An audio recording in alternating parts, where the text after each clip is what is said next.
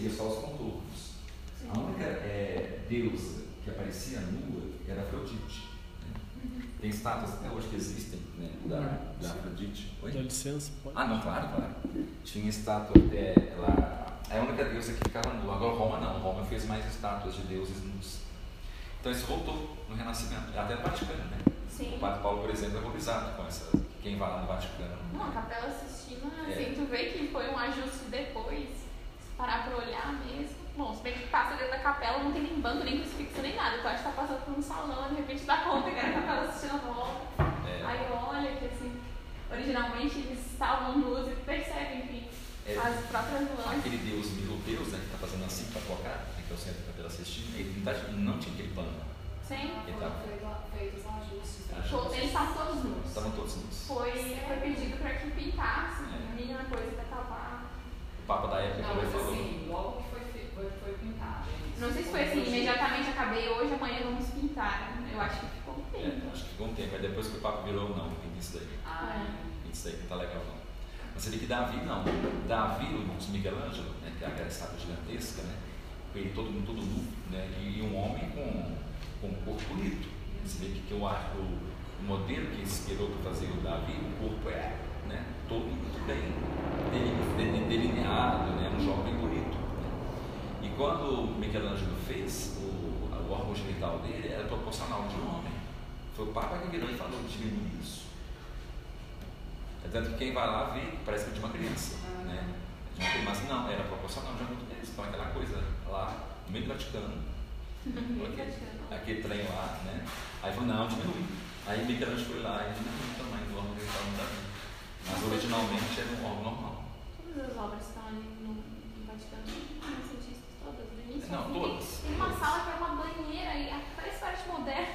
Sim. A, a única que eu acho, na parede uma banheira. a única que eu acho bonita é a da Pietà. Ah, que ela está toda vestida. Aí ela está com aquele manto bonito, né? Ah, mas é dentro da capela, né? O resto tem salas auxiliares, ali fora, Ah, é tem verdade. afrescos e as obras. A Pietà tá dentro da capela.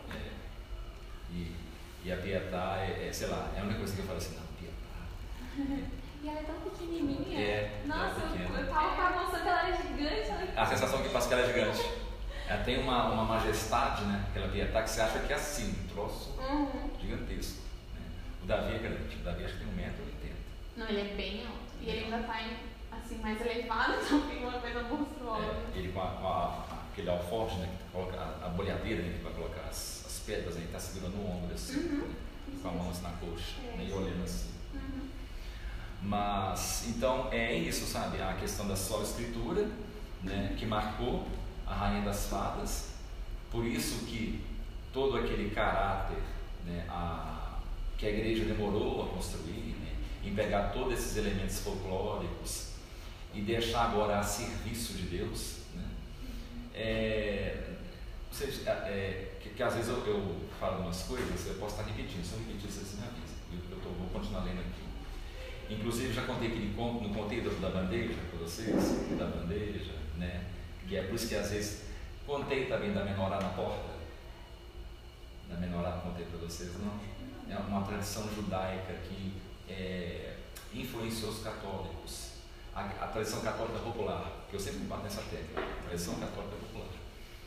Aqui no Brasil, eu não sei se vocês já conheceram, mas tem famílias católicas que têm o costume de não varrer para fora da porta principal da casa. Você conheceu já? Nós tínhamos comércio, Ah, era uma doceria. E o meu irmão, que é, ele é meu irmão não é de sangue não, ele é do interior de Manaus. ah, E a gente trabalhava junto.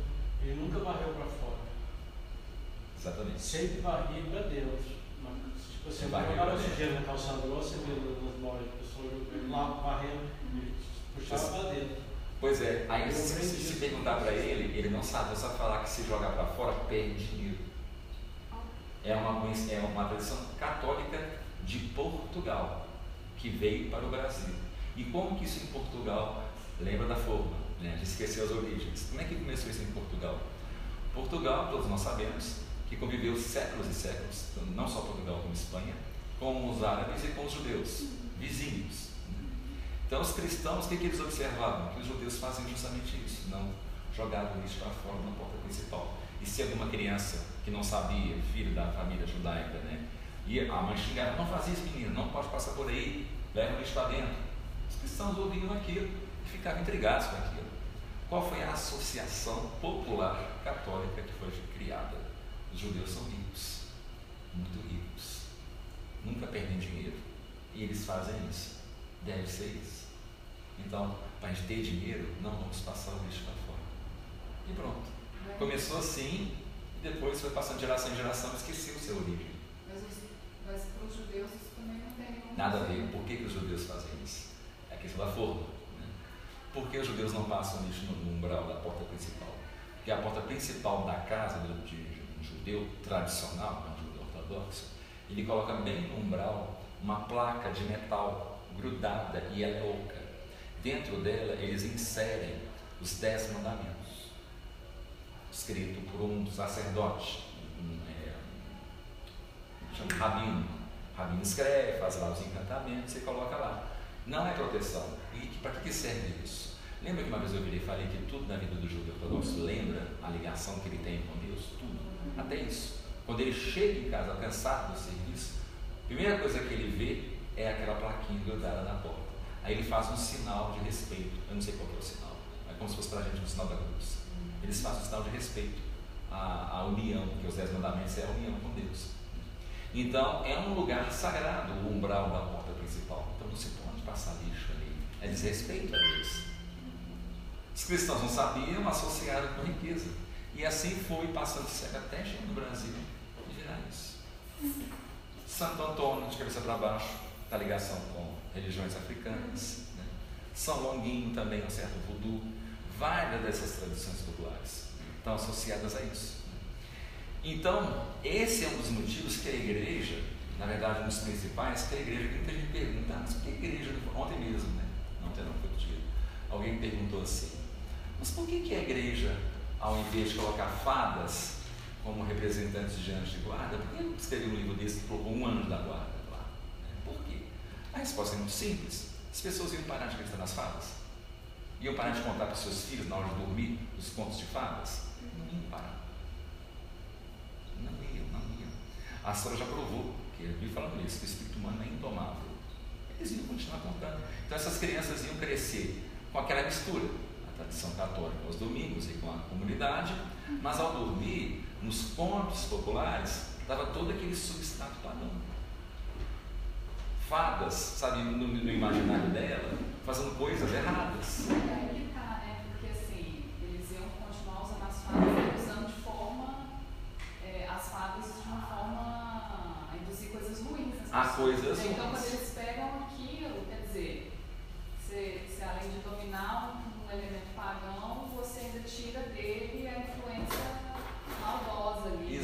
e tira mesmo, e tira mesmo. A tal ponto que nem eu falei, né? Seria Alberon. Alberon já não é mais uma fada que seduz os cavaleiros, que rouba a criança, que faz as coisas apenas pensando no próprio prazer, que manipula o destino dos homens. né? Não é mais. É uma fada que é simplesmente um anjo da guarda. né? E o Alberon, eu chamo de obra máxima em relação a isso, vou até ler um trecho aqui, né? do Alberon, antes de fazer, continuar com meus comentários. Deixa eu ver se é esse trecho mesmo.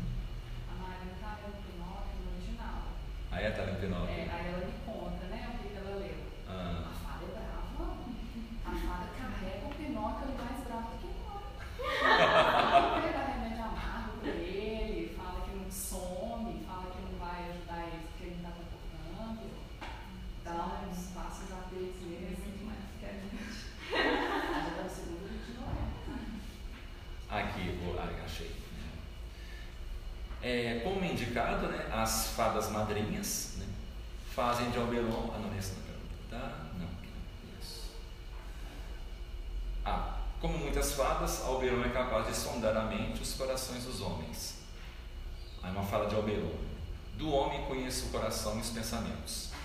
E assim entender o íntimo de seu protegido e ver com clareza seu passado, presente e futuro.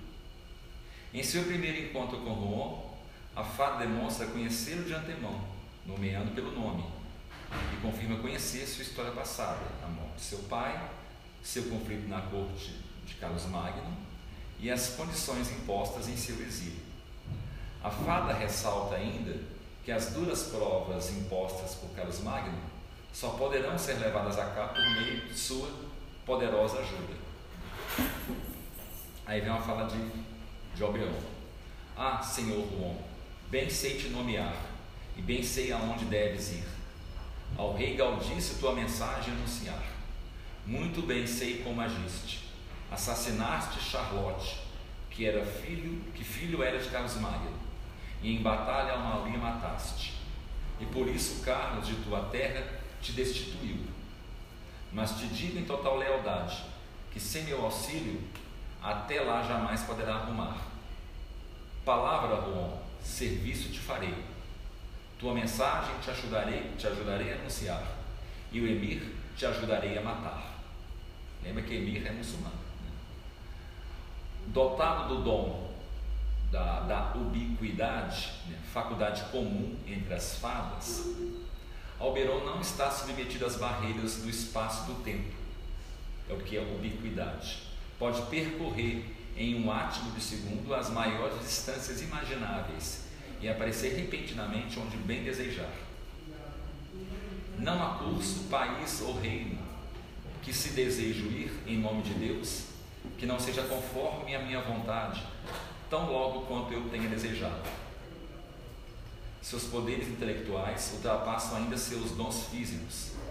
Ele vê à distância os acontecimentos presentes, conhece as faltas humanas e seus pecados. Por fim, conhece os segredos do paraíso e é capaz de produzir fenômenos naturais como tempestades, ilusões e toda sorte de encantamentos. Sua perfeição moral vem coroar o conjunto de suas qualidades e poderes sobrenaturais que estão a serviço de Deus. Ele ama o bem, em particular sob sua forma política.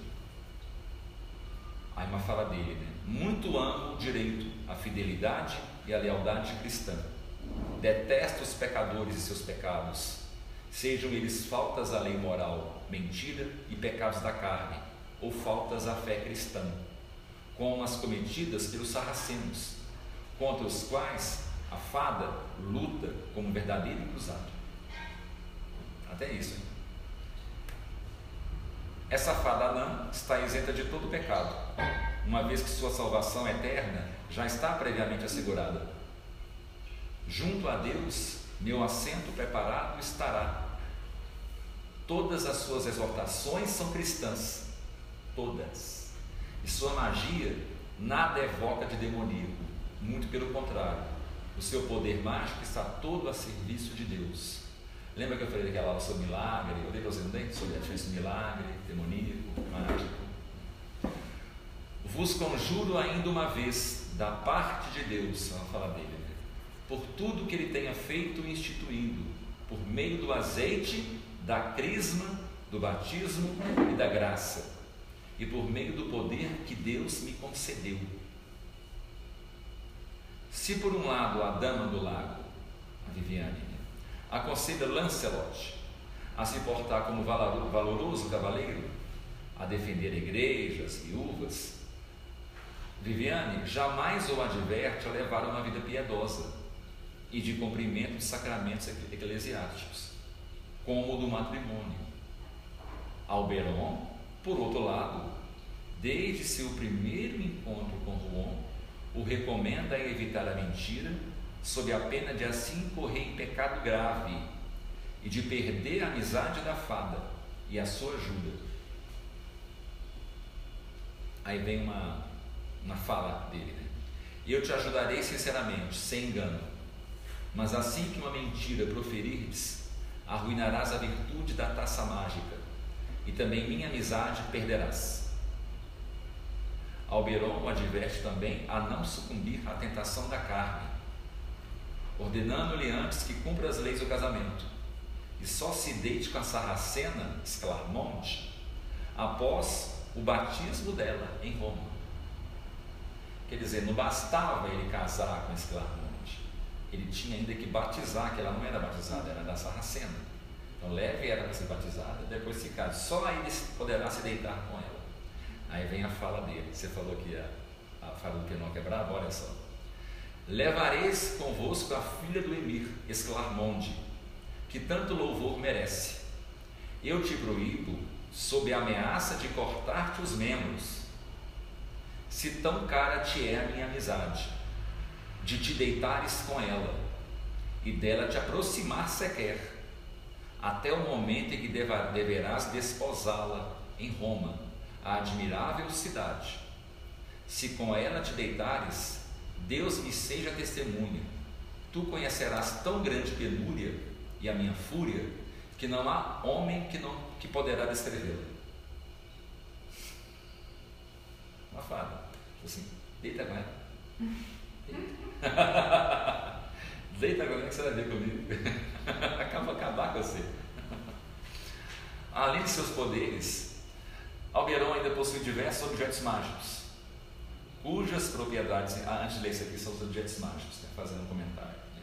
Então você imagina, então agora, né, por essas influências que estavam sempre inseridas na tradição popular, via um movimento eclesiástico, agora, quando as mães vão contar as histórias dos contos de fadas, né, aquelas histórias para as crianças dormir, então vai ser uma fada assim. Não vai ser a fada que atrai o Lancelot ou o cavaleiro para o mundo das fadas para ter prazer com ele, ou sequestra um bebê, para se misturar e contaminar a reta razão cristã. Agora, é uma fada que está a serviço, é assim que você contato. Sabe, é aquilo que no primeiro momento as pessoas acham estranho, mas nas próximas gerações já está status quo, ninguém questiona. Igual a questão do, da menorá na porta dos judeus, que hoje o pessoal acha que varre porque vai tirar o dinheiro. Tá? O que começa por um motivo, todo mundo sabe, as próximas gerações esquecem e vira tradição. E é esse mecanismo que é muito usado hoje em dia. Nós sabemos os erros que está acontecendo. Mas se nada for feito, né, tem que ser por vontade divina, por vontade humana. Eu falei. Os nossos tataranetos vão nascer nesse status quo como algo normal. É, mas vai piorar. Não vai ter mais nem isso aqui, ó. Os nossos filhos mesmo. Não filhos, mas os nossos bisnetos. Os, os bisnetos da filha, por exemplo, da Marina. Os bisnetos dela vão olhar assim, tratar a bisavó como se fosse algo que nem lembra, nem sabe o nome dela. Entendeu? Assim, é isso. É, esse, é justamente esse mecanismo aqui que a igreja usou os povos pagãos. Agora, os povos pagãos, não pagãos nesse caso, os povos esquisitos, modernistas, estão fazendo para a igreja. De forma, sabe, inserindo na igreja esses elementos, que começou com o Vaticano II. Exatamente o que a igreja fez, agora o mundo está fazendo para a igreja. Sem tirar nem pôr. Mesmo mecanismo. É, é, exatamente isso. Você vai lá, modifica umas coisas, vai, vai inserindo outras, que se misturam, aí fica duas coisas assim. Ah, aí que eles falam, não, nada a ver não. Aquilo ali ainda é devoção ao nosso Senhor, olha lá, ó. Só porque tem uma coisa aqui do lado, nada a ver. Nada a ver. Só porque o mesa Eucaristia pega na hóstia, nada a ver. Só porque eu posso pegar na nada a ver. Mas é assim. Porque assim é que alguém vai se perguntar, é pior que é, né? O padre fez a Eucaristia, né? Nada a ver. É assim que vai. Para chegar lá na frente, lá daqui a, sei lá, 50, 100, 200 anos, a hóstia vai se tornar só um pedaço de pão. Ninguém vai lembrar que teve isso aqui hoje. Só quem foi estudar história, são poucas pessoas que estudam. Exatamente o que aconteceu nas famílias. Às vezes eu fico reparando assim, que isso acontece em uma geração só. Assim. Eu olho a minha avó. Precisa passar por. É, porque tipo, na vida de uma pessoa só. A minha avó, ela nasceu em 1930. Ela cresceu no. Antes, Constantino II. E tipo, ela, ela mesmo me contou uma vez ela ensinava umas coisas para os filhos que ela tinha aprendido. E aí os pais iam ensinar o contrário disso. Tipo, eles faziam o que ela tinha ensinado em casa e ela acabou acostumando assim depois. Sempre foi isso, E hoje ela vê né, que as coisas estão desse jeito. Mas muita coisa ela já aceitou, nem questiona. A aceitação. Mas era, era, era a reta razão que o pai passava para eles, né? Era a reta razão. É. Que ela aprendeu de Obrigado. pequena, né? Obrigado menina e depois falaram tudo ao contrário, ela aceitou. E... Pois é. é por, por, exemplo, o padre. Eu, eu, vocês leram a notícia que eu coloquei lá no clube da leitura a respeito da missa que a minha esposa foi no domingo? vocês viram, né? O padre, o padre é latino, não é o padre que está lá. O padre vira e fala na homilia. É, primeiro que ela falou que tudo, tudo bem é social. Índio, homossexual, lutar pelos índios, lutar pelos, pelos, pelos travestis. O padre assim. Aí o padre virou e falou assim, o sonho dele, o sonho dele é ver no altar uma, sacer, uma sacerdotisa. E não qualquer sacerdotisa, uma sacerdotisa negra, índia. E que ele dá graças a Deus que o Papa está lutando por isso. Ele falou isso, declara, não falou isso através de meias verdades. Ela, o que ele falou com essas palavras. É a igreja, como é chama? São Lucas, lá no, perto do no Renato Melo. Ah, sério? São Lucas. Fica atrás do, do supermercado Salles. É, nessa igreja lá. Mas ele, ele foi lá, é, é latino. A coisa está assim. Sabe? É, vai entrando devagar. Tá? Tudo bem? Vai entrando devagar, vai contaminando. Agora aqui, sabe, é o tal do sapo na água que vai aquecendo os corpos. É assim que são as mudanças culturais. Então, continuando aqui.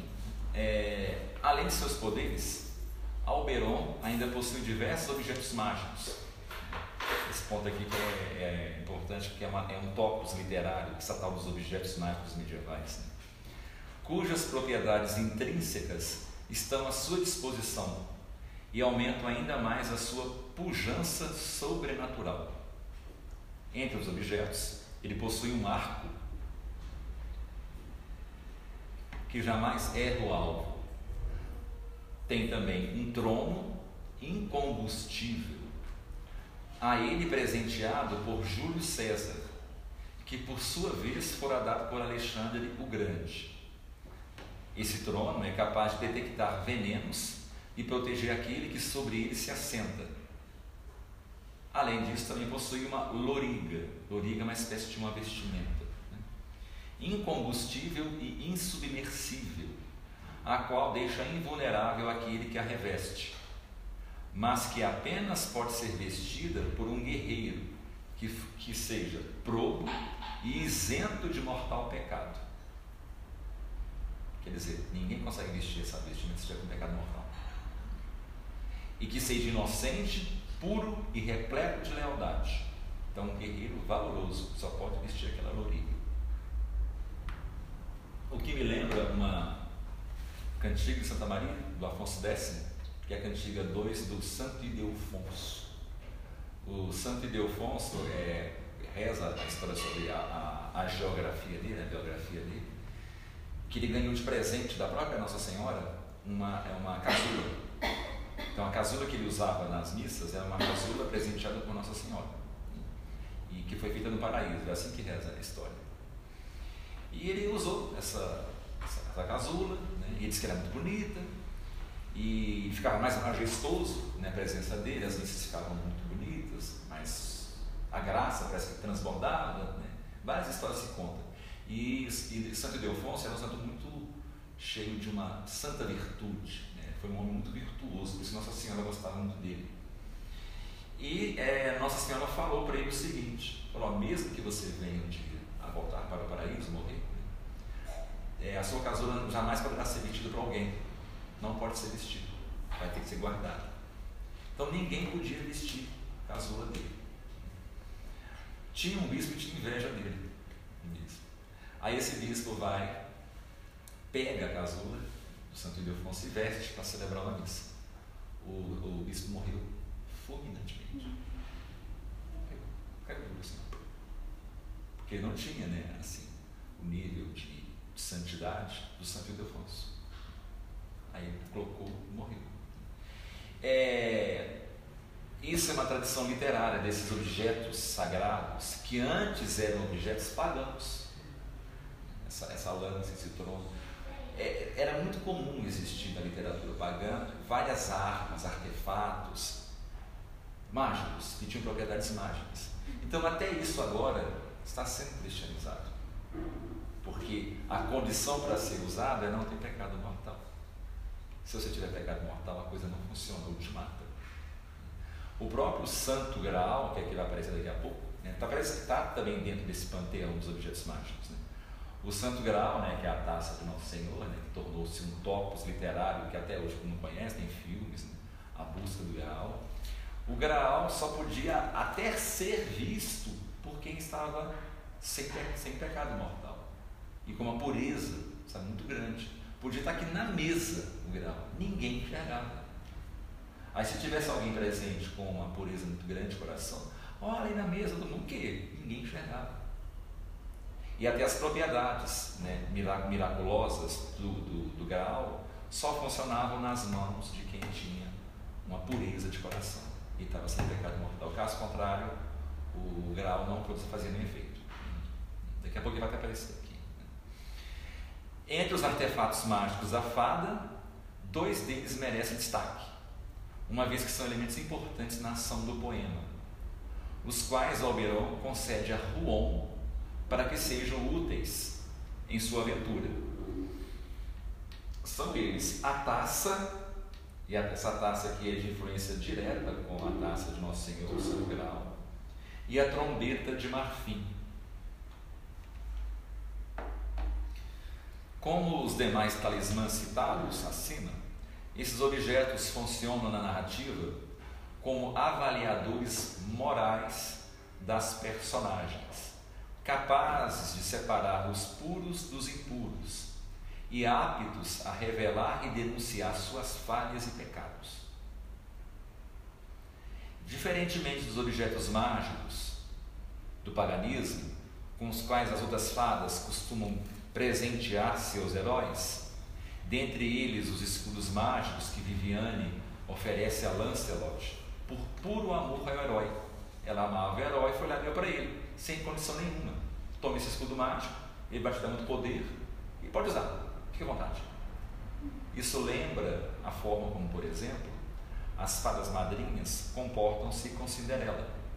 Elas dão aquele monte de presente e em nenhum momento elas falam assim: Ó, você vai encontrar com um príncipe, mas se você fizer alguma coisa com ele na festa de noite lá, você vai se ver com a gente. Não. Toma o vestido, toma é, a carruagem, toma essa beleza aqui, toma, toma o sapatinho e vai, vai se divertir, né? Vai lá, né? Não dá nenhum alerta moral. Mas ela, é, ela só fala assim, tem que chegar na hora. Tem que chegar na hora. Mas, não, mas, mas é o que minha tia falava. A minha tia tinha uma sabedoria muito interessante, ele era engraçado. Ela falava assim, não entende essas mães, né? Que fala assim, Aqui está saindo 8 horas, mas 10 horas em casa, viu? Como se de 8 às 10 não pudesse fazer muita coisa. E eu nessa idade, eu fazia em 15 minutos. Minha tia daquelas mães esparramadas, minha tia tinha, tinha uma tia que era assim. Eu fazia em 15 minutos. 15 minutos já tinha feito tudo. Chegava em casa com aquela, aquela lambida por cima. Mas de certa forma é, né? Então, tipo assim, até meia-noite, né? Muita coisa pode se fazer, mas e as fadas não alertam, como o Ron como Alberon alertou o você vai estar com esse Clarmonte dentro de um navio, a viagem é longa. Não faça nada, senão você vai se ver comigo. E eu vou saber. As três fadas da, da Bela, não, da Bela, da Bela, não, da Cinderela. Né? Assim como até o próprio Pinóquio. Né? Sabe, apesar que Pinóquio é um pouco mais rígido, fada azul. Mas as fadas da Cinderela não são rígidas, não. Elas não são rígidas. Oi? Ah, estou misturando. Nossa, eu misturei com as fadas da Bela, que são três, é, não, uma só, isso. Que é a fadinha, né? Gordinha. Mas que isso é o que? É já a influência sentida, né? vocês não estavam aqui na hora, sentida pelo impacto que o danado do, do, do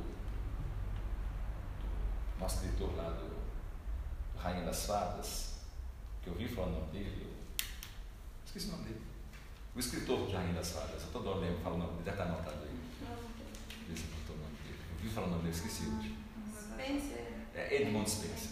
Edmund Spencer, que é um escritor protestante, né, século XVI, que eu virei e falei o seguinte com a Laura, que por que, que as fadas em Rainha das Fadas, elas não têm essa característica que já era comum em toda a obra católica de fadas estarem a serviço de Deus.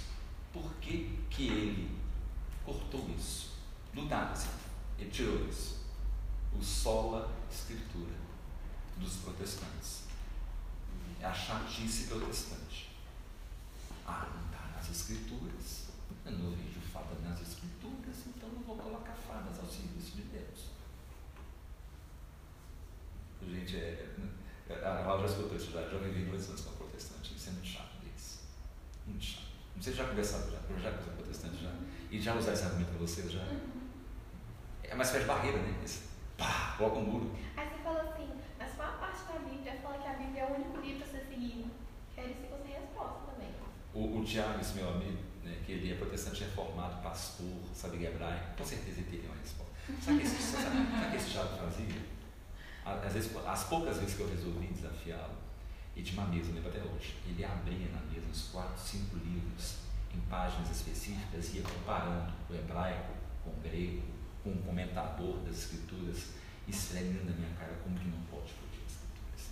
E eu assim, eu quero dormir, o que fala? E eu para o relógio, era meia-noite, eu com sono, não me interessa. Por outro lado, tem coisa que está na, na Bíblia e você fala assim, gente, como que os protestantes fazem? Não, Porque na Bíblia é- está tão claro, né? Mas, mas, mas, É- é- nunca desafio um protestante a As dar. cartas de Paulo mesmo tem uma parte lá que fala assim, cada um será julgado de acordo com as suas obras. Eu tenho uma amiga que é presbiteriana e ela vive falando isso, não, todo mundo já está salvo, são os escolhidos, não sei o quê. Ué, então, o que, que, que é isso? Cada um será julgado de acordo com as suas obras. Ela, se você falar isso com ela, ela acha um absurdo, mas está escrito lá, vocês não, não seguem a escritura? Tá escrito Não. lá, como vocês explicam isso? Eu não vou perder tempo de conversar isso com ela, porque assim, é só brigar, né? É só brigar. Ela Só tá falando legal. Renato fala não discutir com protestante, que não vale a pena. Ah, É, para discutir com o protestante tem que ser assim, tem que ser um protestante. O Tiago, por exemplo, ele aceitaria, porque ele é todo intelectual, ele é muito. Mas tem que ser um, tipo um debate. sabe? Tem que ser tipo, eu, eu sentar, tipo, é que senta aqui, né, ele, o professor Nanguete, né, aí coloca outro, né, protestante, aí eu, a gente, e tudo no respeito, cada um com seu turno, né, assim. Porque se for uma conversa casual, vai dar briga. Ninguém vai se entender e vai, enfim, vai ser perda de energia à toa, sabe? Só nessa condição que o protestante pode discutir com o católico, uma coisa organizada. né? Já teve, teve, mas nunca chegaram a um consenso. Nunca. Mas, ah, eu até citei né, também aqui a passagem da Bíblia né, que está Jesus falando né, que nem tudo que ele fez está nas Escrituras. Tem até isso né, que vai contra o tal de só a Escritura. Nem tudo que ele fez está lá. Foi registrado. O Evangelho de São João, né, fala assim, é, e, e se fosse escrever tudo que Jesus É. fez, não caberiam os livros. Então, quer dizer, tem muita coisa. Muita coisa que ele fez. foi passada pela tradição, não está escrito ali, né? Exatamente. E outros argumentos que quebram só a escritura. O professor Guedes conhece vários que quebram tal. Não, é, tem vários padres que quebraram cinco, na época mesmo do Lutero já, já foi quebrado cinco solas. Eles ignoram isso. é aí, É, mas o, o, o solo escritura fez esse estrago. Aí toda a tradição é, de- dessa literatura fantástica, pós-renascimento, pós-Edmund Spencer, teve a influência das fadas, agora de Edmund Spencer, de Rainha das Fadas. Então por isso que nós não temos as fadas agora falando, estou a serviço de Deus. Não temos a fada da Bela, não temos a fada da Cinderela, nenhuma delas falando que está a serviço de Deus. Temos às vezes uma certa é, rigidez moral delas. Elas são rígidas moralmente. Nas versões originais, não as versões da Disney. As versões da Disney já virou, né? Arroz de festa. Né? Oi? Já virou carpedinho. É, exatamente, já virou Carpe Diem, né? Ah, agora as fadas da, dos irmãos Grimm, detalhe que irmãos Grimm né, são os grandes coletadores desses contos de fada, todos os três irmãos Grimm são protestantes. Então os contos de fadas, eles chegaram para a gente né, por mãos protestantes, não foram por mãos católicas. É, acho que o La Fontaine ele é católico, se não estou enganado. Não, não, não sei, não tenho certeza. Acho que ele é católico. né? Mas ele não se. Mas É essa fábula, fábula fábula. no sentido moral. assim. É, Eu acho que não é católico. É, Não, nem é sim, protestante. Eu acho que não, eu acho que é protestante Ele mesmo. é protestante, né? Tenho quase certeza. É, é, pois é, também é. Tô- sabe, eu fiquei aqui assim, não sei. Que- Só piora, né? Quando eles veem uma luz no túnel, né? Então, quem sabe? Não, protestante também. Protestante. Então, que eles falam a escritura, não vou colocar essas criaturas a serviço de Deus. O que a igreja demorou mais de mil anos poder ir lá consolidar como criaturas que estão serviço de Deus, agora vem protestantismo e paf, quebra de uma vez só. Claro que tudo voltou. Né? Então, continuando aqui. Né? Ah, tá.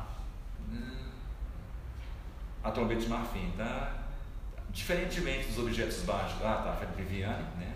Por puro amor ao herói, mas sem lhe indicar quaisquer condições e disposições morais para seu uso.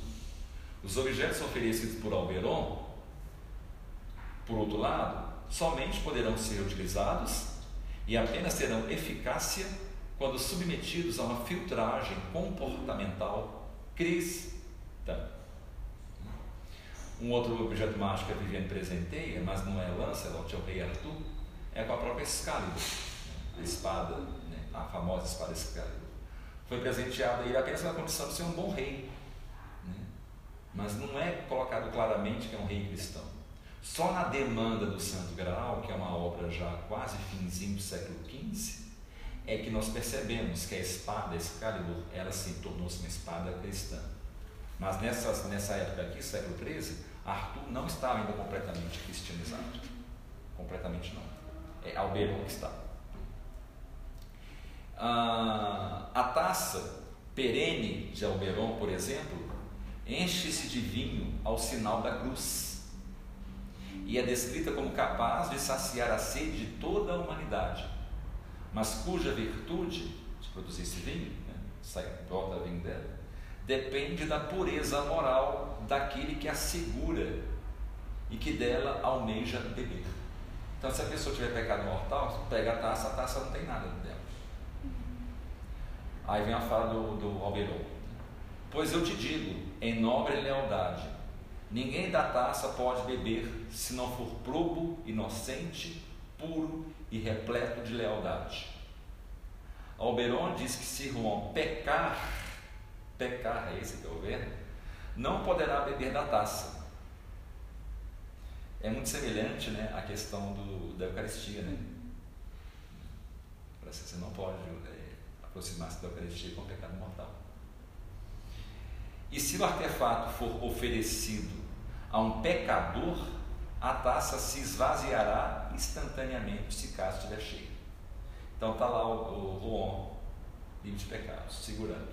Né? Com, com, passa pecados confessos, tudo. Está cheia. Ele vai passar para alguém que tem pecado. Quando a pessoa for tocar, a taça esvazia automaticamente. Assim que o malvado quiser a mão nela por, antes mesmo sua virtude, a taça perderá só recuperada novamente nas mãos de um homem digno. No poema, a taça serve como uma espécie de castigo e denúncia dos injustos. Dudon, um cristão renegado e tio de Roon, o babilônio Emir Gaudice e Carlos Magno, o imperador que injustamente desterra o herói, veem os atributos mágicos da taça sumirem diante de seus olhos como punição às suas condutas errôneas.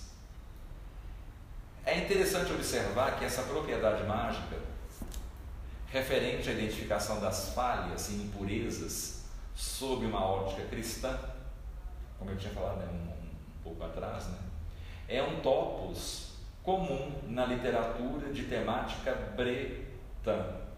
especificamente daquela de viés propriamente religioso o que comprova a orientação piedosa escolhida pelos autores das canções em destaque. É a famosa contra-reação folclórica. Então, é uma intenção. Né? E essa temática bretã é um sinônimo para a literatura arturiana, né?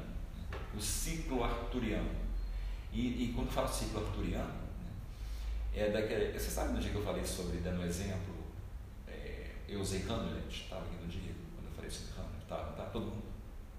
Quem não estava lendo estava sabendo. Eu citei que Hamlet, feito por Shakespeare, é baseado num herói escandinavo, pagão, antigo, que era bruto. Não é o Hamlet refinado de Shakespeare, né, que fica, ah, devo matar. Né. Ele é refinado, o Hamlet. Né? Ele é um gentleman. O Hamlet original não, era um ogro.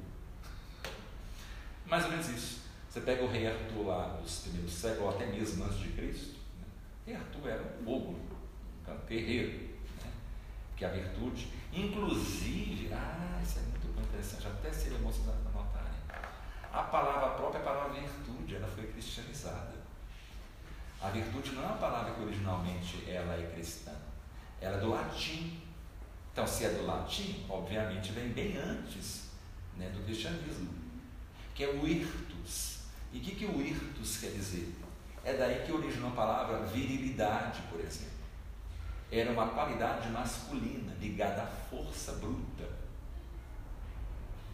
Não só a força bruta, a capacidade de um homem, por exemplo, produzir filhos, engravidar mulheres. Então estava ligado à potência masculina, não só em relação à agilidade, à força física, à capacidade de liderança, como também a capacidade de, por exemplo, né, se deitar com várias mulheres numa mesma noite. Então, isso que era virtude. Olha só hein, que diferença. A palavra foi modificada com o contato com o cristianismo. E sabe quem que foi grande, a grande, é, a mesmo, a grande é, personagem que foi modificando, que ela que sofreu mais impacto palavra virtude? A Nossa Senhora. Começou a associar a palavra virtude a ela, e como ela é mulher, então, ela já, não é que já não estava sofrendo transformação por causa de Nosso Senhor, dos santos, mas ela deu uma espécie de empurrão a mais na modificação semântica da palavra. É muito comum palavras modificarem os seus significados originais. Até hoje acontece isso. Né? Por exemplo, aqui, hoje mesmo, nós temos palavras que aqui ditas no Brasil que são palavrões, mas lá em Portugal não é. Inclusive, conversar com o português às vezes é constrangedor né, para os brasileiros. Eles soltam umas palavras né, que a gente fica assim, já regalo desse tamanho, né? E isso é uma boca boa, porque eles não é palavrão. Né? Não vou falar, mas injeção, por exemplo. Pesquisem depois o que é injeção em português. Pesquisem. Eles vão ficar com o cabelo assim. Se um dia for em Portugal precisar tomar injeção, você que é enfermeira deve saber. Sabe não, né? Então se um dia for você fazer um estágio em Portugal, você que escutar. E, pois é, e para nós é um palavrão e a palavrão até bem pesado. Para eles não, é injeção. Ah, então, assim, palavras sempre né, mudam, inclusive virtude. Ela mudou seu sentido e hoje é isso, né, algo estritamente cristão. Ah, e o que acontece com o Arthur, com os artefatos mágicos, tudo. Sabe? Por um processo que é inconsciente, não um processo que é natural, popular, mas também, por vezes, intencional, no caso de, de obras literárias feitas por padres, monges, bispos. Né? Esses dois movimentos que vai modificando né, a coisa em si. No poema, né, aqui citar um exemplo, né, que deu. Ah, sim. A gente anota o nome aí. É Robert de Borron. Esse Borron com um R só. Apesar de pronunciar como Ron, né, mas é um R só. Robert de Borron tem uma obra dele, que é dessa época mesmo, século, século XIII, que chama, é, vou traduzir porque está em francês aqui, o romance, desculpa gente, é, o romance da história do Graal, essa obra desse Robert de se eu não estou enganado, eu acho que ele é bispo, não, não vou afirmar mas eu acho que ele é. Então vem assim, né? no poema que inaugura a trilogia de obras acerca do Graal de Robert de Boron, que é o romance da história do Graal, o cálice sagrado é também capaz de, de identificar os pecadores. Diante do Graal colocado no centro de uma mesa, José de Arimateia conseguia perceber que alguns fiéis se mantinham assentados e absortos pelas maravilhas do artefato, ficava assim mesmo. Enquanto um outro grupo se mantém de pé, alheio às dádivas emanadas do cálice. Nem percebi que havia um cálice ali. É o que eu falei. Certos de que aquela reação seria uma mensagem divina, alguns homens de José de Arimateia vituperam aqueles que consideram como pecadores. Aí vem a fala, né? Esse cálice, dizem os outros, permitiu que nos separássemos de vós pois ele recusa sua presença e seu amor aos pecadores. Então é uma forma de separar os grupos. É, inclusive, né, fazer mais um comentário, essa questão do, do da lenda do Graal, né, o surgimento dela, foi um movimento que foi mais popular do que intelectual. Mas no segundo momento foi o contrário. A igreja começou a tomar a frente mesmo, os homens, né, começaram a escrever. Mas qual que foi a. É aquilo semelhante ao que eu falei sobre a igreja hoje, né, misturar as coisas. Né? Qual foi a mistura? Por que, que do nada aquele artefato que estava na mesa lá, se era mesa, né? estava na ceia de Nosso Senhor com os apóstolos, foi que do nada tornou-se né, um centro literário que fica séculos e até hoje está em nosso imaginário. Porque, da mesma maneira como o rei Arthur e todos os outros elementos mágicos, havia existência nas, nas tradições das religiões pagãs europeias, é, é, pré-cristãs, que era algo semelhante a um cálice mesmo. Né? E, é, cálice ou caldeirão, o famoso caldeirão das bruxas, por exemplo. É daí que vem também, tem, o caldeirão das bruxas tem um parentesco com o grau, um parentesco folclórico. Então o grau vem para justamente tirar esses elementos mágicos, tirar o culto ao caldeirão, o caldeirão onde nas festas é, de solstício, de equinócio, nas orgias sagradas, tinha lá o caldeirão, que eles colocavam vários elementos, até alucinógenos para as pessoas beberem né, e ficarem loucas, e colocar até sangue, é, fluidos sexuais da, das orgias, fervia aquilo ali, eles ficavam doidões. Eram festas pagãs, e todas com nome sagrado, porque os deuses, né, a deusa, por exemplo, da terra, ela estava nas mulheres, né, e o deus do céu né, estava nos homens, então simbolizava o, o contato entre o céu e a terra através dos homens, então os deuses ficavam alegres, então na próxima colheita a terra ia dar muitos frutos. Tudo era com o objetivo de fazer a terra dar fruto. Então essas festas tinham esse objetivo, para ter uma boa abundância na, na próxima colheita. Né? Quando vinha primavera, inverno, então eram duas festas, o equinócio e o solstício. E sempre tinha a presença desse caldeirão. E esse caldeirão, ele representava é, uma espécie de cálice desses deuses. E o que, que era o cálice? Principalmente ligado a deuses. Várias, tem a Epona, que é uma deusa celta, que é o útero. O útero da mãe terra. Aquilo que o professor Inês me fala. Que é de onde todo mundo saiu. Oi? Eu vi um desenho há pouco tempo. Então, era uma propaganda de alguma coisa assim, de fertilidade. Não sei se era clínica de fertilidade, alguma. Um tesouro, uma propaganda assim. E era uma coisa assim. Tipo um cálice. Uhum. E, mas é- era. Servia para te trazer a ideia de um, de um, de um útero, mas era uma- como se fosse um cálice. O, é, o cálice representava isso, era o útero dessa deusa, que era a, gran, a grande deusa, a grande mãe, que o nome dos nomes dela é Epona, a deusa égua. Né, assim, uma das formas que ela assumia né, de uma égua. Então, esse, isso era um culto que estava, tinha suas ramificações. Como tudo que é popular tem ramificações e nomes diferentes e formas diferentes de, de serem interpretadas, como as religiões africanas, né, que elas não são uniformes, né, têm suas variações, mas havia uma centralidade nessa ideia dessa, desse caldeirão estava ligado à, à taça. Inclusive a bebida era passada em taças para as pessoas, taças sagradas. As pessoas bebiam daquilo ali, as famílias tinham suas taças, né? era dado assim. Então é aí que está o contato folclórico com o grau. Não é daí que vem tu falou, né? Que essas festas das bruxas estavam ligadas aos solstícios e equinócios. Então tá ligado diretamente às têmporas, que são a santificação das. das esqueci o nome, das estações do ano. Porque Exatamente. as têmporas na igreja tem até hoje, velho. Quer dizer, a, Não, não. a Laura tocou num ponto, um ponto que dá, que dá outra aula gigantesca. Quando a igreja começou a trocar essas festas pagãs por festas católicas. Um dos motivos que nós temos tantas festas, né, que, que por isso que a gente fala que o catolicismo é uma, é uma religião alegre, que tudo é chamado de festa, era isso, chamar o povo a sair daquilo ali e vir para essa festa aqui.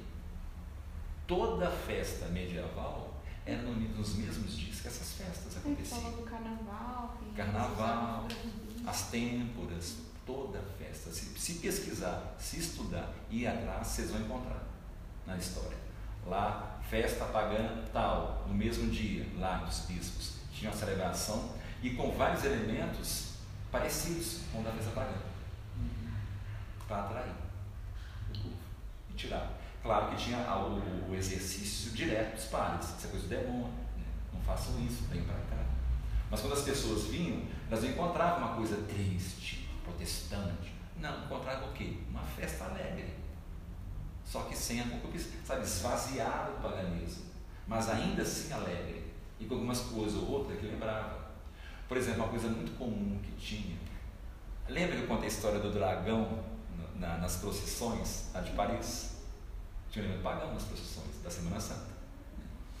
Então tinha nessas festas, né, várias, que se for citar são inúmeras, algumas até que se perderam ao longo da história, né, da, da, da, igreja primitiva, que, por exemplo, a, havia, por, ah, lembra, tinha a, a presença, quando começavam essas festas pagãs, né, de, de equinócio, solstício, antes da orgia acontecer, vinha a donzela, a donzela do campo ela representava o início das festividades. Né? Era a moça mais nova e era virgem.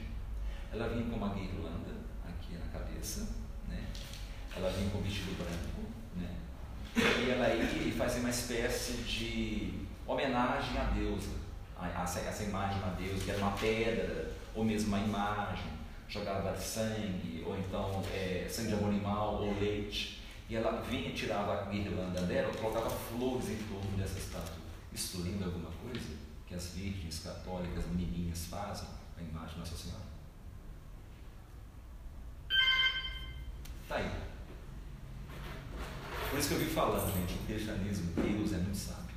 Eu só é agora eu estava pensando nas fotos, eu estava vendo um livro de antigamente, História de Família. Aí eu acho que era 1900, 1890, por aí. É, a, a, veste de primeira comunhão. Então, eram véus, veste totalmente branca, a guirlanda, as crianças oferecendo para Nossa Senhora a primeira comunhão. Sabe, de Deus é quando ele, desde, desde a queda do homem, tudo foi pensado. Sabe, a, a Bíblia, as Escrituras, o que os, os homens santos da igreja medieval fizeram, é uma espécie de vórtice de todas as culturas que existiam no mundo inteiro, até aquelas que não tinham descobertas ainda. Então, onde o cristianismo chegava, ele encontrava alguma coisa para se encaixar. E quando ele se encaixava ali, ali queria fazer o trabalho dele de mudança naquela sociedade. Nem que demorasse. Mas é ali que, quando ele, sabe, se ele, ele achava um ponto que ele conseguia se encaixar no cristianismo, no catolicismo, né?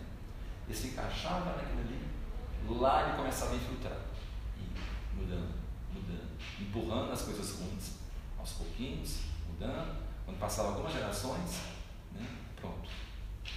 Nem se lembrava mais daquelas fogueiras, aquelas festas. Era simplesmente a coroação de Nossa Senhora. Era uma festa alegre, simplesmente. Não é como eu falei, dá uma aula gigantesca. Olha quem chegou né, mais para a aula da semana que vem. Eu procurei ali o Robert Morrow, ele era um sacerdote. Sacerdote, tá vendo? Sacerdote então. Tá vendo? Sempre um movimento né, sacerdotal. Foi uma coisa minha mãe, ela tipo, coloca, você vai usar e usei. E eu fui só eu que tava. É, você usou vestidinha já? Não, de calça mesmo, tava Eu tava Mas é isso, entendeu? Assim, então é, é, é não, interessante é que quando eu esbarrei nessa informação, eu fiquei me travado, porque eu fiquei mas dá uma aula gigantesca. Sabe, porque eu, é, é, praticamente eu tenho até que pesquisar mais. Eu tenho que ir de festa em festa medieval, até relembrar as festividades pagãs que existiam na época, como que os bispos lidavam com aquilo, tentava atrair, mas as pessoas vinham de longa tradição, então era difícil tirar esse povo daquelas festas, era complicado, até porque eles acreditavam que se não fizesse, a terra não seria fértil, estava mexendo com o estômago. Como convencer esse povo que eles não iam ficar com fome? Quem dava alimento era Deus. É semelhante mais ou menos ao que o Molokai, se bem que o Molokai foi mais radical. Né? Ele foi lá e cortou a árvore. Né? Vocês conhecem a história do padre Damião de Molokai? O pessoal tinha um culto a uma árvore lá e chegou e cortou a árvore de uma vez. Mas ele perigou morrer. Porque ele estava no meio de um culto é, pagão. E tinha um líder lá religioso pagão lá, poderosíssimo lá. Tanto que ele fala nos, nos escritos estava comigo um dia. Ele confiou em Deus, mas que no fundo ele estava assim, Deus me ajuda.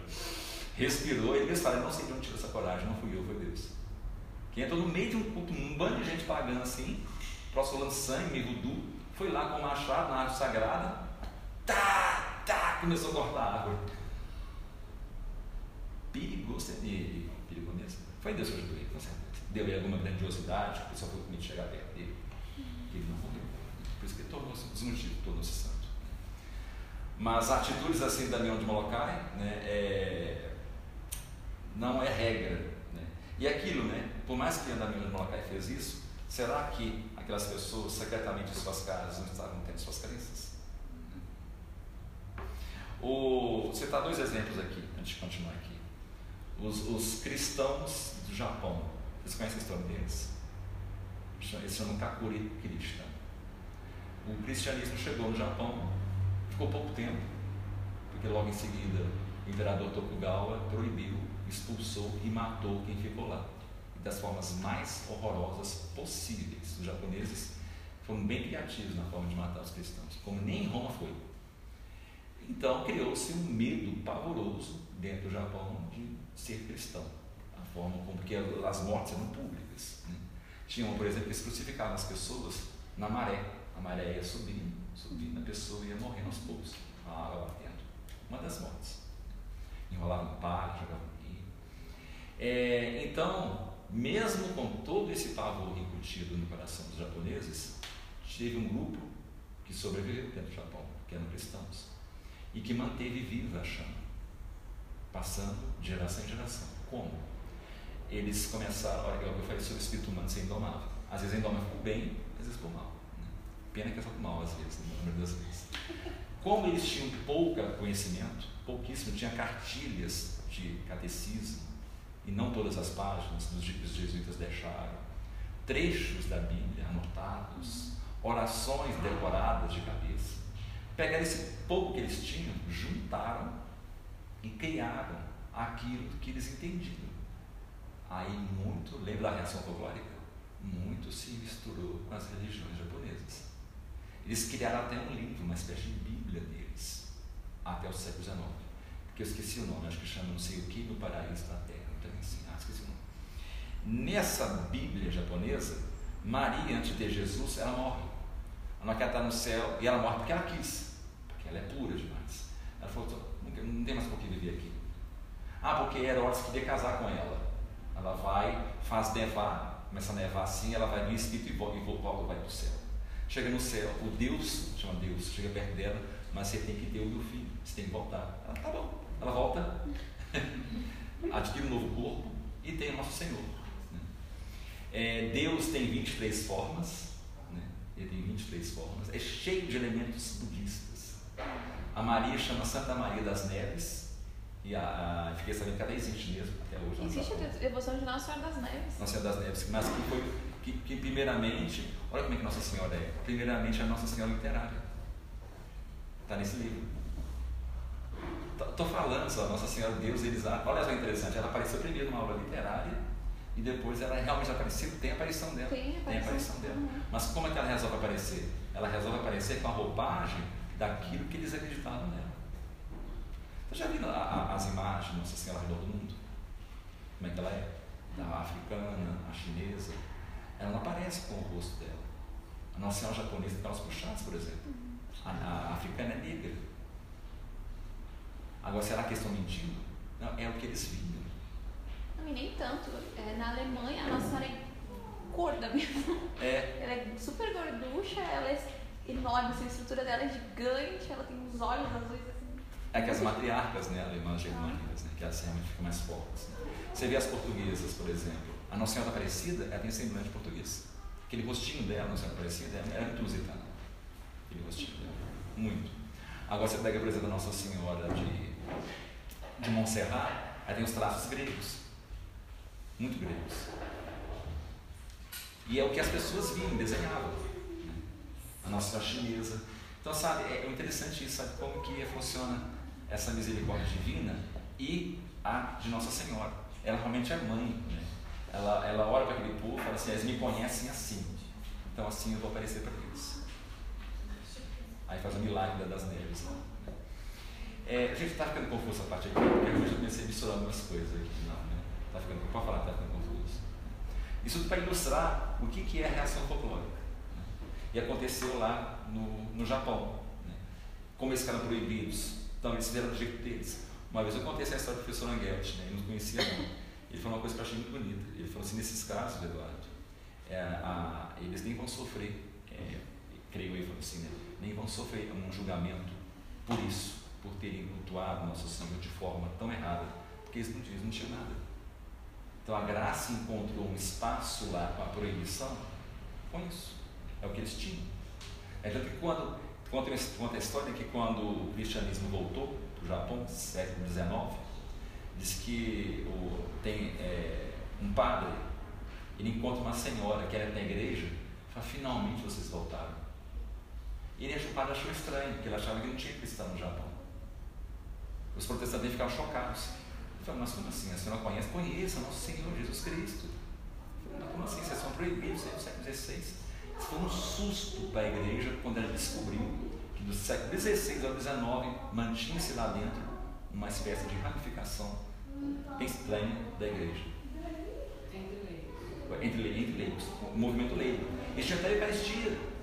A Eucaristia era feita pelo, pelo pai da casa, era sempre um homem.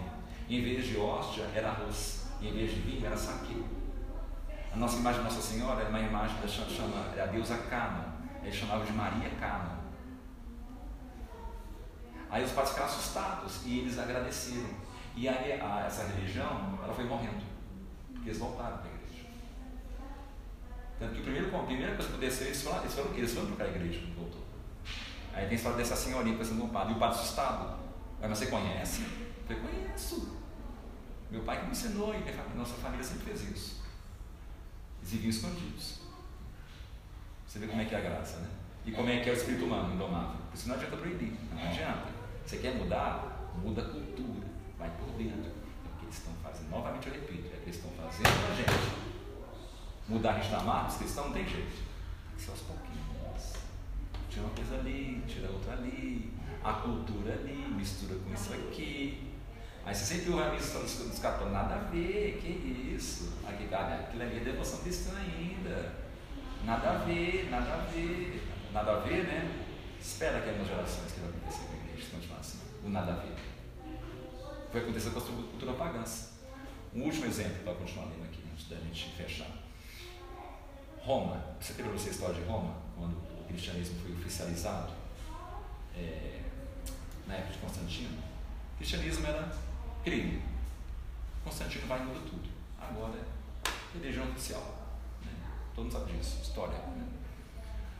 Como é que as senhoras acham que foi a reação das famílias tradicionais romanas que vinham de milênios com os mesmos deuses, com seus mesmos costumes, suas tradições, sabe? É, todo o seu conservadorismo. Né? De repente, da noite para o dia, agora tudo vai mudar. Qual foi a reação deles? A mesma que a nossa. Desespero. Lógico que o desespero deles é infundado, que é paganismo. Mas não deixou de ser desespero.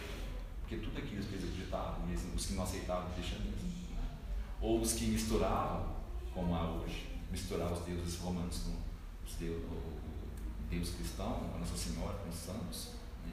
essas, essas famílias que eram intercâmbio, mas tinha aquelas que não aceitavam de jeito nenhum, que eram pagãs desespero, teve muita briga, muita, muita briga. Demais, tá? Vários livros só que mostram isso. É, é, cristãos destruindo templos pagãos, aí os pagãos é, revidando, destruindo igrejas, aí o Constantino lá mandando é, os soldados impedir aquela briga, levando gente presa. Foi uma bagunça. E essas famílias desesperadas. Depois que elas morreram e vieram seus netos, seus bisnetos, eles já eram cristãos. E esses desesperados morreram pode acontecer com a gente hoje. A gente desesperado aqui, mas nossos bisnetos não vão nem lembrar o que aconteceu. Inclusive, eu falei isso aqui, eu tenho certeza que vocês não conheciam desse desespero romano, na época que Constantino colocou como oficial. Essas famílias, depois de algumas gerações, poucas, nem foram. Porque os seus filhos já nasceram numa nova cultura, totalmente diferente. Então, não se questiona. Como a história da, da, da forma, como a história da menora na porta, que vive no negócio da vida. Né? É tradição. É assim que são as coisas. Não sei, só sei que é assim. Por isso que eu falei para a Laura que no antes de você chegar. Sabe uma coisa? Deus não fizer de forma direta, incisiva, não conseguiria futuro bom para a gente não, para o que nós acreditamos. A gente tem que ter esperança. É um padre me xingaria. O padre Marco Antônio ia acabar comigo. A gente tem que ter esperança. É o que nós, o que nós temos. Na verdade, é só o que nós temos. A esperança em Deus. E, e, e, de, devemos ter mesmo. Oi?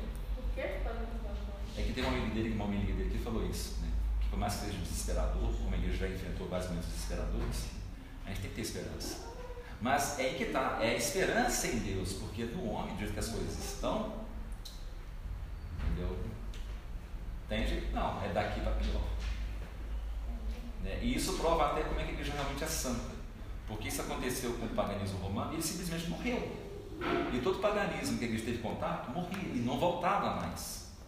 A igreja, por mais que ela comece a se apagar, fica fraquinha, velha, ela sempre volta. Nunca aconteceu isso com nenhuma outra religião, nenhuma outra cultura. Toda cultura que foi apagada da existência, ela não voltou mais.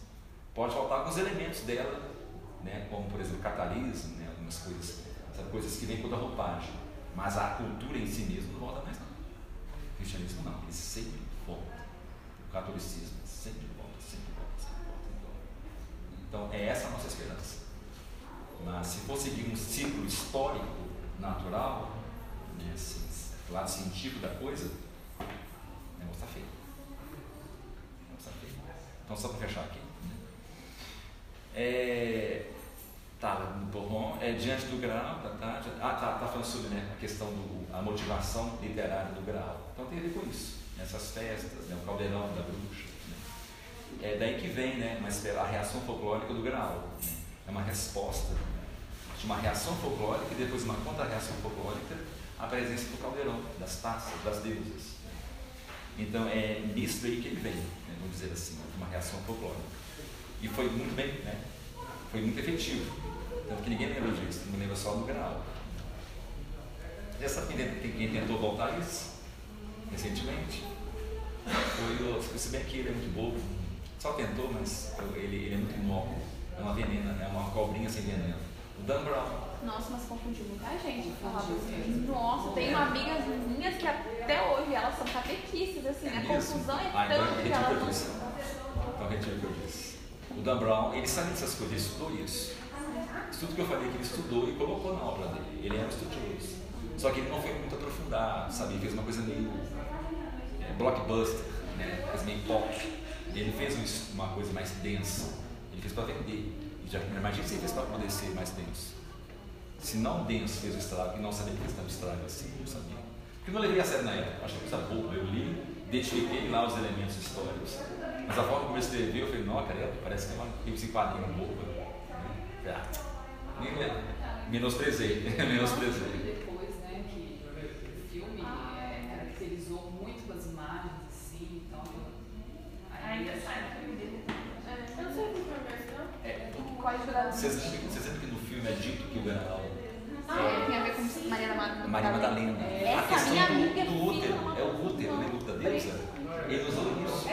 E ele traz confusão. Tem um livro dele que é Inferno, ele traz o conceito de inferno, como que é o inferno. Então essa minha amiga, eu lembro dela, da gente conversando, ela, catequistas, falando sobre isso, sobre aquilo. E o conceito era bem o que ele falava. Bem eu Dan Brown. Natália, isso É, nada a ver. Eu subestimei ele, subestimei Dan Brown. Não, o filme mostra. Não, gente, ele entrou, assim, não foi só da- ela. Ela se foi a que mais É, exatamente. Isso é o Então, assim, retorno. quem não leu, assistiu. E aí, É. quer dizer, pegou. Aham. Ele- ele- Não, e a própria penitência da igreja, que eles mostram os raios, assim, essa minha amiga, ela chega assim, Maria Madalena, essa raiz de Mas, mas isso, isso, isso, que Dan, isso que Dan Brown fez foi um retorno à ideia brincar esse do caldeirão ser o útero da deusa, a deusa pagã, a deusa gente, assim, a mãe, a mãe terra, que nós viemos do útero dela. Ele fez isso, ele retornou. Uma coisa já tinha morrido, uma coisa já tinha morrido já, ele volta, mas com a roupagem, em vez da deusa Epona, a deusa mãe, né? a deusa celta, né? É, ele retorna com a figura da Maria Madalena, mas a ideia é a mesma, o útero, o, o- caldeirão da bruxa, o caldeirão da bruxa, o caldeirão da- das mulheres que preparavam os rituais de equinócio e de solstício. É, ele traz assim,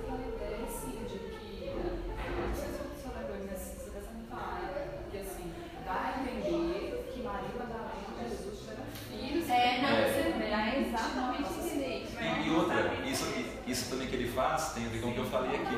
Assim, quem pegou aquilo ali. Assim, e, e, tem o elemento também, pagão também lá, que ele aí. Lembra que eu falei o que, eram os rituais lá da, dos homens e mulheres? Os homens representavam o Deus, né, o grande Deus, né, que estava ali no, no céu, né, e as mulheres eram a terra, a mãe terra. né.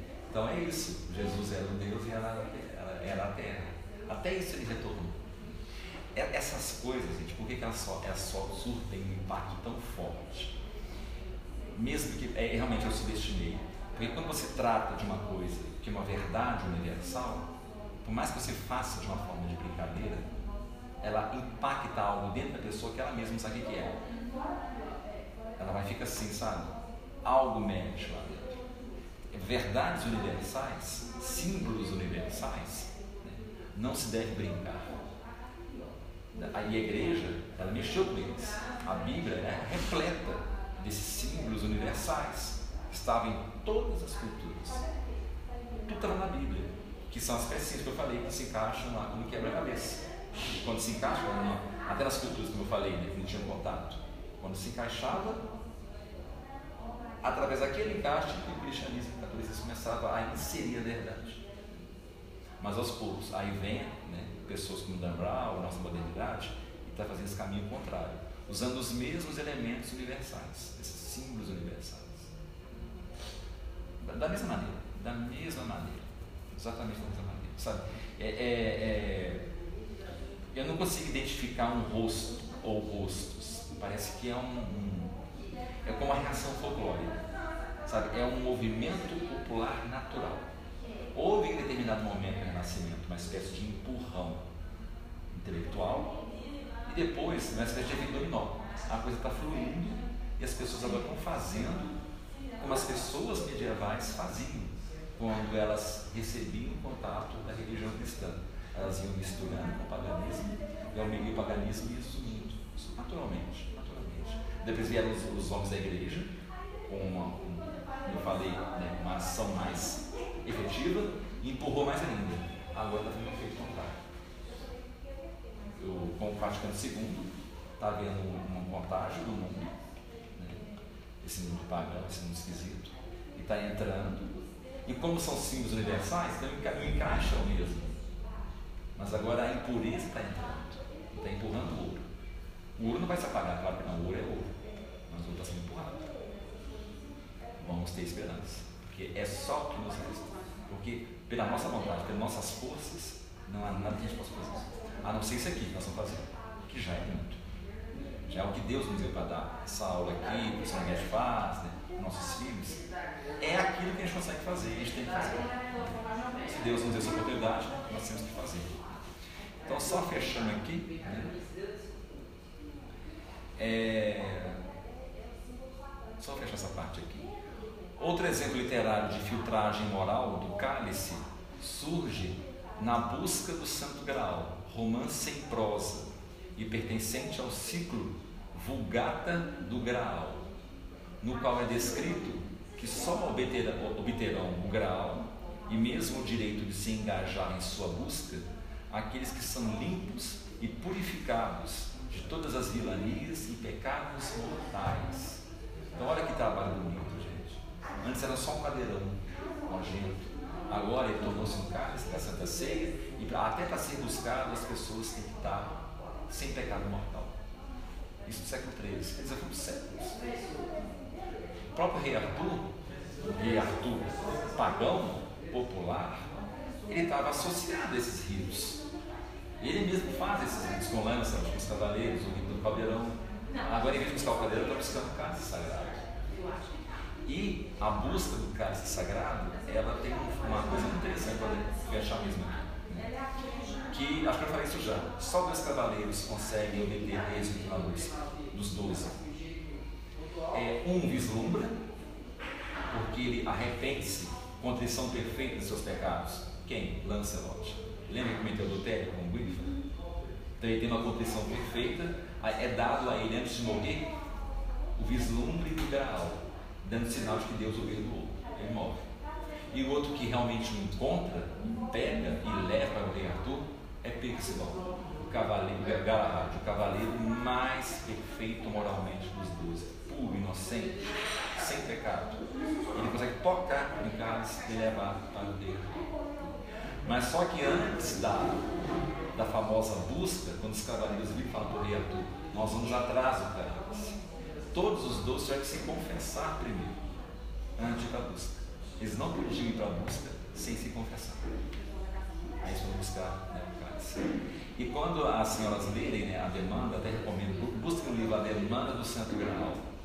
Ele é em português, esse livro, é do século XVI. Sabe como que. Lembra que eu falei sobre leis universais? Quando a gente vai lendo, alguma coisa vai mexendo na gente. A gente fica emocionado. E a gente não sabe por quê. A gente não tem ideia por quê. Porque mexe com esses elementos universais. Essa ideia do cálice, ela é um elemento universal.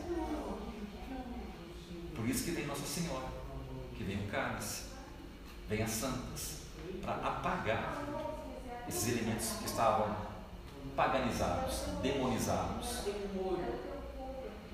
Que começa com Eva. Qual que é mesmo o nome da Eva traduzido? Lembra? Eu falei uma vez? Eva significa em hebraico mãe de todos os viventes.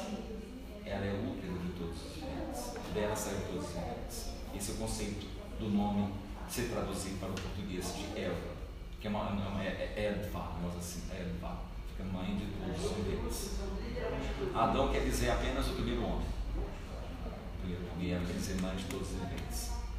Caim quer dizer é, algo a moldar, por isso que ele é o representante das cidades, né? é o molde, e Abel quer dizer sacrifício.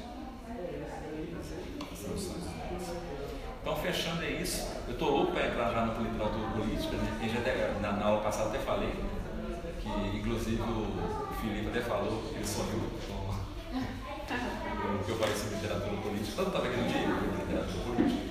Tá, tá, então, na aula que, a, aula que, as nossas aulas, gente, vão até mais ou menos uma semana antes do Natal. Gente tem que parar, claro. Né? É, tipo, na segunda semana de dezembro. Aí a gente para e a gente retorna vocês querem retornar em janeiro ou fevereiro? Você sabe? Janeiro não estou aqui. Tá aqui não?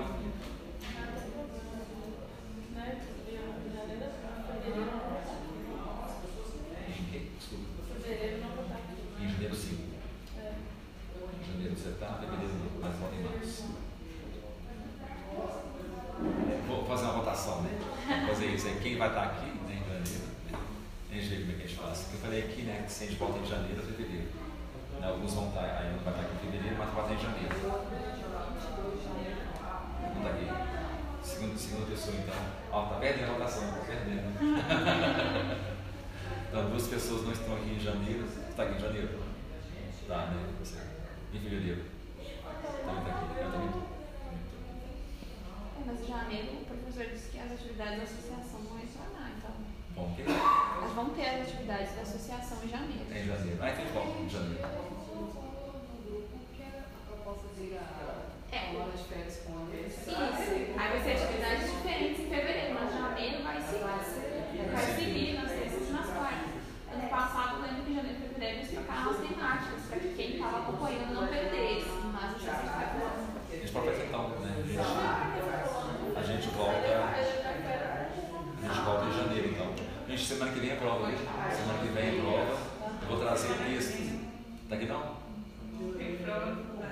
Quem tá aqui semana que vem? Levanta a mão.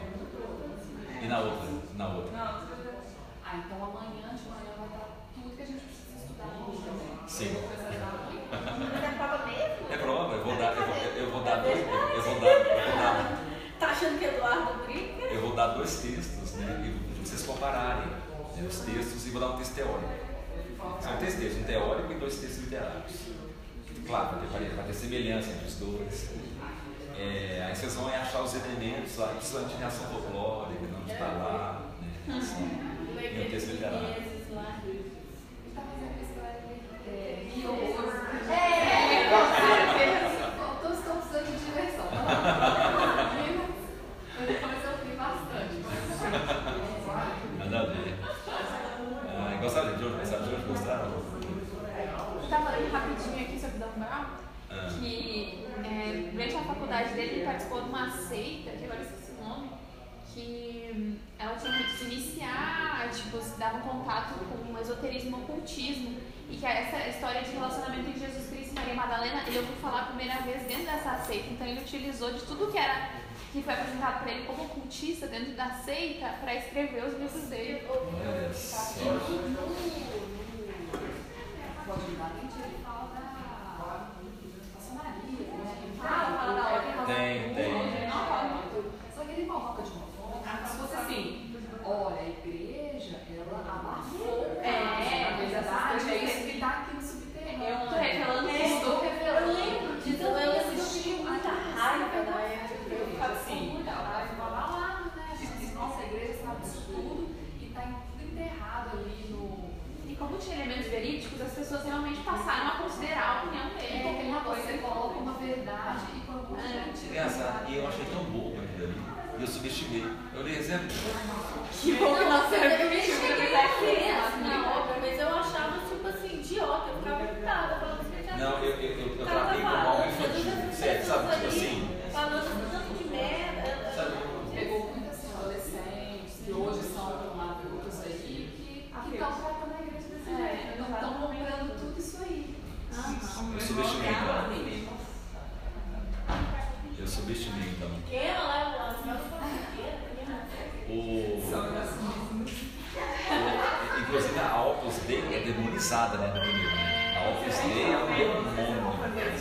Oh.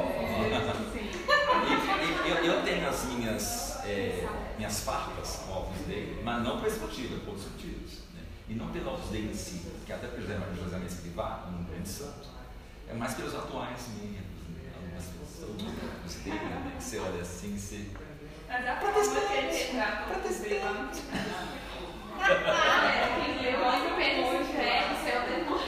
É. É, eu só faço minha cabeça quando não tenho que confessar. Eu faço isso, eu tenho que confessar. Mas a pessoa está na minha cara que o protestantismo dela, ué. Sou protestante. Eu, tá bom, já sei, para com isso. Vou ter que confessar agora que você está me fazendo debochar de você, cara. Hoje eu me me lembro você lá em casa falando que você ia fazer a Julieta tomar tenência lá quando falava assim, ai, eu vou morrer, não aguento, Ah, é? tristeza. Com três vezes. Eu morrer de amor. Morrer de amor. Vamos chamar pessoa, não chama. A pessoa que eles vão com. Lembrei disso. Professor?